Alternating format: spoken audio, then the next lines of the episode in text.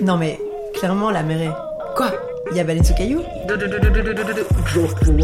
Chers auditeurs, bonjour, nous sommes Asma et Meredith du podcast Baleine sous caillou. Aujourd'hui, nous sommes le samedi 15 octobre 2022 et nous voici présentes à l'événement The Price of Pleasure organisé par l'ASBL Utopie, un collectif de travailleurs et travailleuses du sexe en Belgique, et l'ASBL Sophia, le réseau belge des études de genre.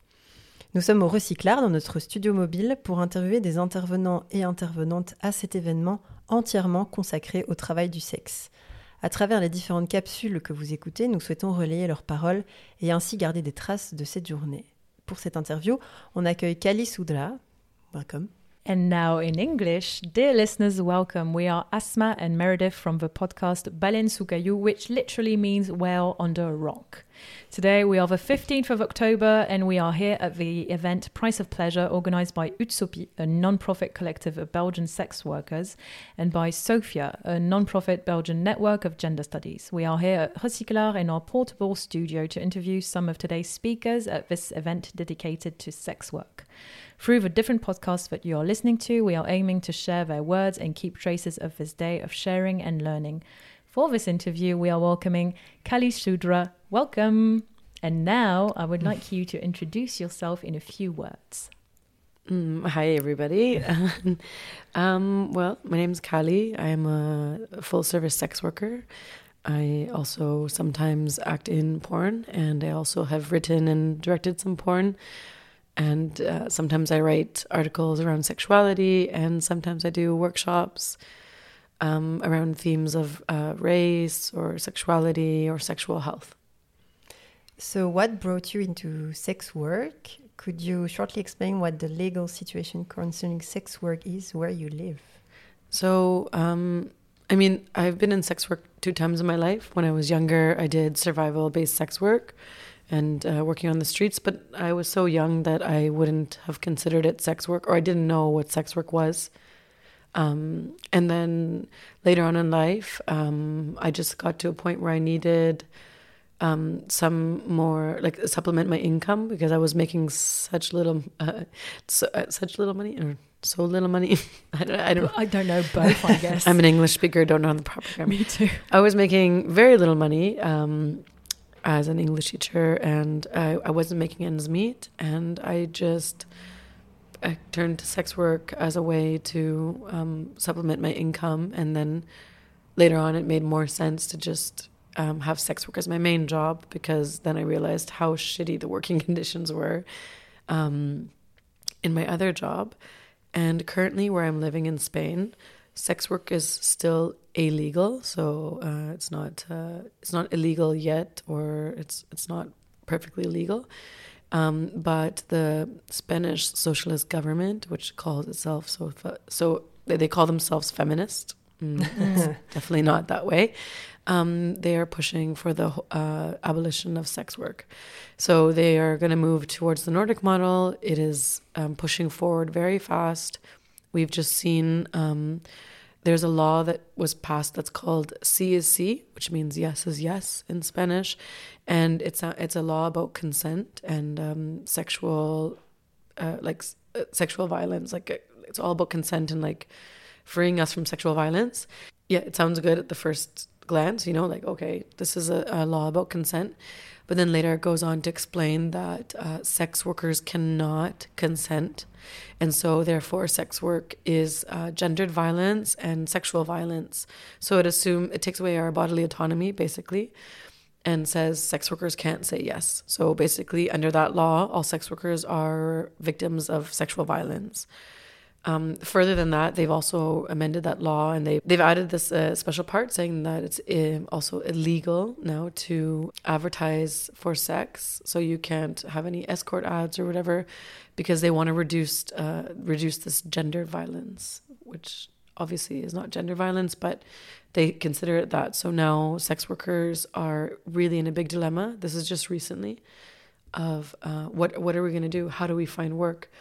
And uh, my biggest fear is that a lot of us are going to have to um, do street based sex work, which we know um, street based sex workers face more violence, obviously, than people that are able to screen their clients. So, yeah, that's the current situation in Spain. If anybody is listening, uh, please support our cause to stop Yeah. the Swedish model, the Nordic model or Swedish model. Yeah, we just had a talk about this uh, a few hours ago Yeah. because here it's decriminalized and it's very recent Mm-hmm. that things have changed. And actually, it's uh, this situation only exists in two countries in the world now, so New Zealand and Belgium, which Mhm. is kind of catastrophic, if I may. Same. Um, in another topic, uh, what do you think is the main misconception the public needs to deconstruct about the porn industry? And on the other hand, what is something that must change within the industry, according to you? Yeah, I think a lot of people suppose a lot of things about porn. Um, one one thing that I really want young people, especially, to know is that what they're seeing is purely fantasy and not necessarily what happens in real life. I think people um, translate porn as um, something real, no, like the, a real sex scene. There is real sex happening. Like I mean, like whether it's oral or penetrative or or masturbation or whatever, but doesn't necessarily mean that it's like organic in the sense that like everything's staged basically. I mean, you have special lighting, you have a makeup artist, you have you know um, stylist, you have breaks in between. They cut and edit things out. Um, a lot of porn is so edited that like you know they edit out the parts where you ask for consent. So if I'm with my um, scene partner and I say, "Do you mind if I do this?" Maybe they decide to edit that out because it's I don't know, doesn't seem sexy to certain people to like talk during sex. So like what I really want people to think about when they consume porn is that um, it's just a fantasy and it's not bad to consume porn and, or fantasies. It's actually quite healthy, but just keep in mind that that's not necessarily how sex will translate to real life and you shouldn't be expecting to um, perform in the way that is shown in porn because we have a lot of behind the scenes things that you don't see, you know, um, breaks or um, changes of the camera angle, and like that's not always always how it's going to look to you when you're having sex with somebody in real Mm. life.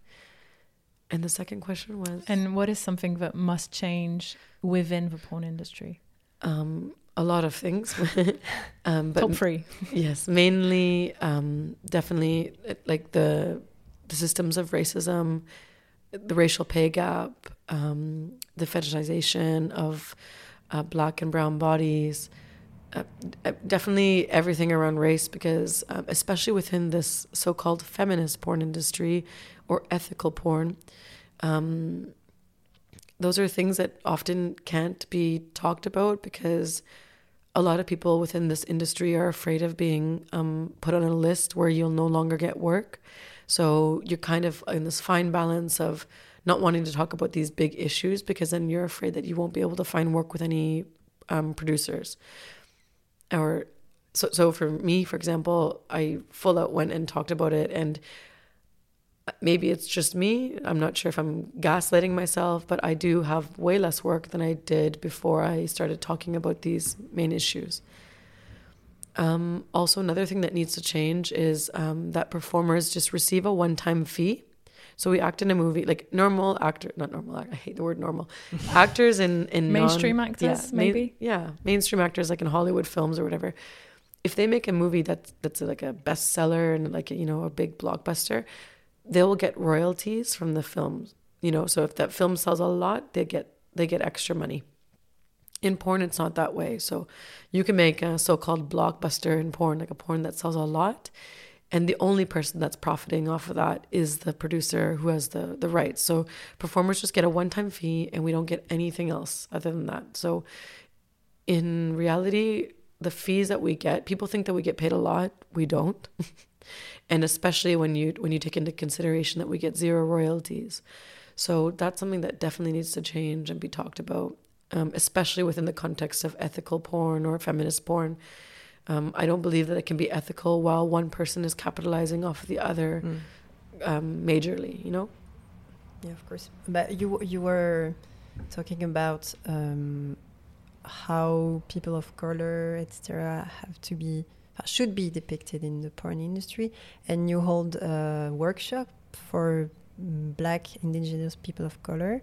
Uh, can you tell us what you talked about in your workshop and mm, what was discussed in there and qu'est-ce que tu en retires? So Uh, what Oh fuck! I can't even say this. Uh, what's what? What are your outtakes from this Yeah. workshop? What what what was your goal with this workshop actually? Uh, the workshop today. Yeah. Yeah. So the workshop today was focused on BIPOC um, self care and rest as a form of resistance. Um, and my goal for the workshop was to create a space where BIPOC could talk about issues that they were facing, um, talk about things like racial battle fatigue, talk about burnout and um, gaslighting and all the things that we face. And also to um, validate a lot of people's experiences, obviously, and create a space where we could share. And then the second part of the workshop, my um, goal was to share um, tips and tricks um, about about resting and, and different ways that we can do it. And obviously, in the workshop, we we talked about how rest is also a very privileged thing because there's certain people that are allowed to rest and certain people that aren't.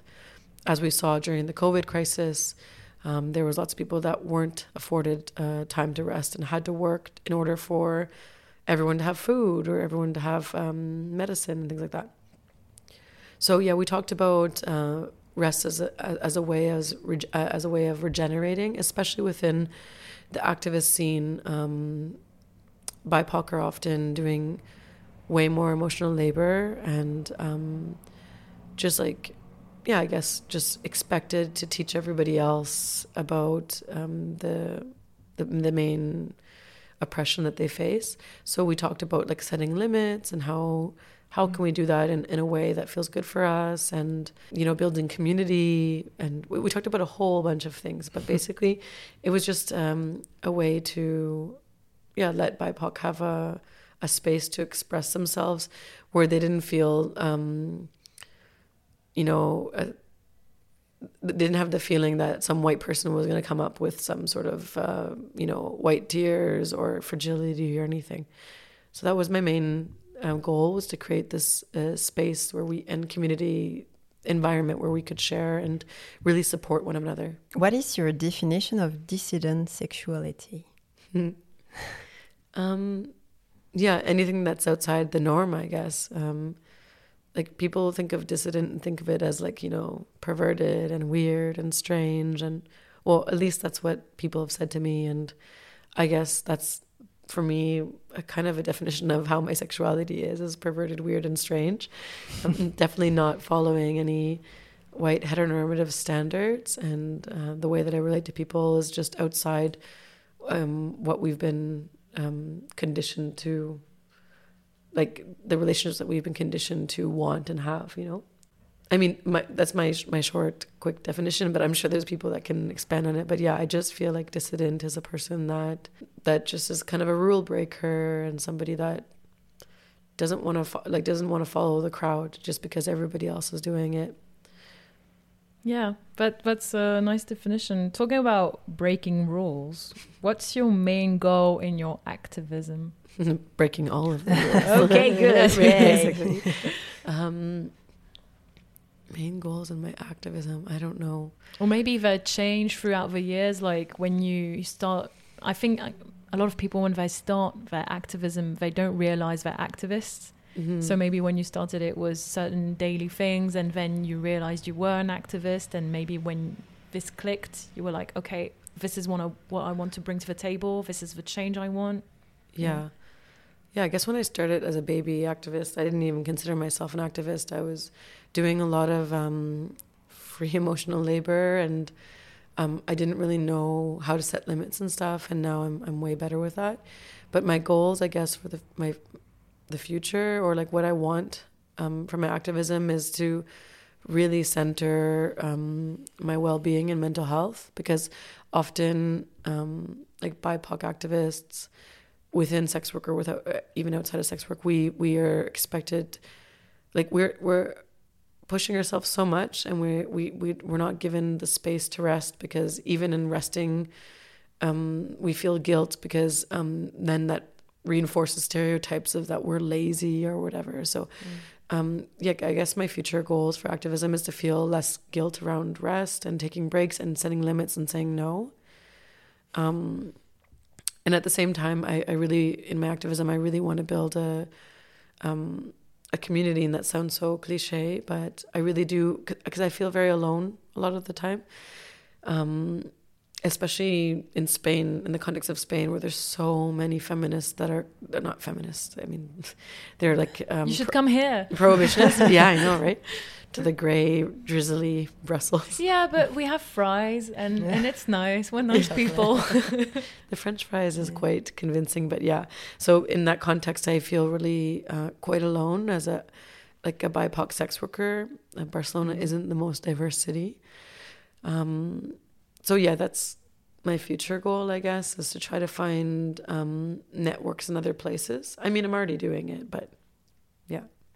I can really relate with the um, the topic about activism and rest because we in the podcast we all have uh, a job like to get to pay the bills and etc and we have the podcast like on on next to this and we never really rest because activism never stops and you can always say yes to opportunities like we have today and uh, yeah it's not the same topic but like resting in, in activism is really a an interesting topic and when do you say no and and also when do you stop and yeah. because it's so interesting and you want to do it like all the time mm-hmm. but it's really important to sleep and give your mind a break. So, I, yeah. I also think that activism, it's in activism, it's hard to set boundaries because it's not like a nine to 5 mm-hmm. no. You're not going to be an activist from nine o'clock to five o'clock. You're going to be an activist in the way you're thinking and mm. in the space others are taking for you. And often you are an activist for free. So yeah, yes, and so, the emotional labor is a yeah. big part of activism, I think. Too. Mm-hmm. So and it's really yeah, important. and the fact as you say, you have like you're expected to educate everybody about the topic, and you know it's like 24 7 if you never say no. Yeah. So, we talked about this a lot in my workshop today um, that for me um, like i've really in the last like 10 years have really taught myself how to rest and how to say no and how to um, kind of remove myself sometimes from this rat race and this uh, capitalist system that that we work in. You know, uh, we work under. Like you, if you're not studying or working or producing something mm. or caring as, as socialized as a woman, then then you're seen as lazy or useless. And um, I really want to be as useless as I can in the capitalist society that we live in. Like, like I don't want to form so much part of that system and I know that I can't f- um, fully remove myself uh, until we make that system fall somehow or break it.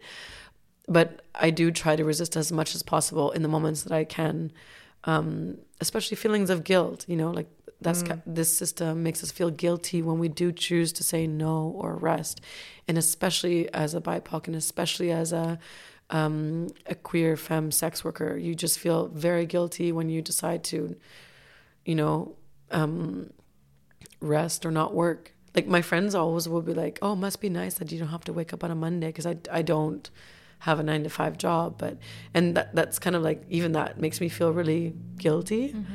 in those kind of comments, and it's just so ingrained. Yeah, I think that people have this ingrained thought that people who decide of their own work schedule have an easy easy life mm. and i think that yeah. there's also this thought that sex workers maybe because they can choose when they work mm-hmm. don't work as much but actually there's so much behind like finding clients or putting yourself online making the content editing it mm. working on it putting it on platforms or if you're a sex worker outside well finding a place to go finding having a safe list of clients i mean yeah. it's a lot of work i think yeah. it's not yes. a 9 to 5 but it's i think the, the the work i think that i mean from all the interviews we had today i realized that sex work is a lot of mental work too oh yes it's psychologically it seems to take a huge part of your it seems so emotional too i mean i really admire everyone who came here like yeah. really it's crazy. um, and last question What gives you optimism regarding sex work's future? Um, well, right now I'm not in a very optimistic state because I'm in Spain and there yeah. really there's a very big push for this um, prohibition. Um, I guess the the thing that makes like for example, I just came from the ESWA conference, and the one thing that I did take away, um, especially within the the BIPOC sex work circle, is that um, one thing that made me feel really optimistic is that we have each other's backs. Mm. Um, when I had a little bit of distress this week, and when I had a distress, like I had a, situation that caused me a lot of distress. Um, the first people that were there to jump up and to support me were BIPOC sex workers.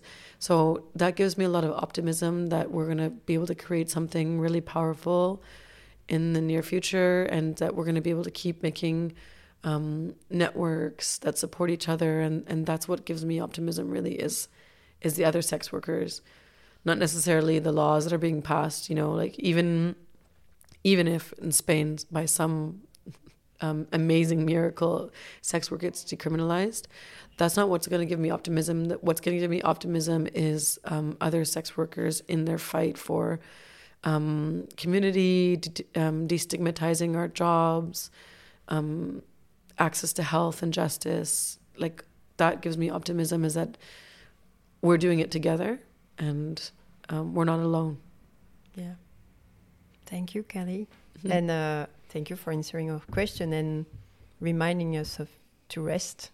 So yes, that's rest. If you're hearing this right now, yeah. Take an or maybe go to bed. go to bed. No, if you're hearing this right now, maybe you are already resting. Oh, that's maybe. good. Yeah, right. You're lying down. You're having a, a little soak in the bathtub or a nap or I don't know. Yeah, you're us. not on your morning commute. That's no. not what you're I falling wish. asleep to our voices. and now, and now we're gonna sing you a little lullaby, sex worker lullaby. thank you so thank much. You. This is an amazing conclusion to an amazing day. Yeah. Uh, thank you for everyone who has been listening. Goodbye. Yeah. Goodbye.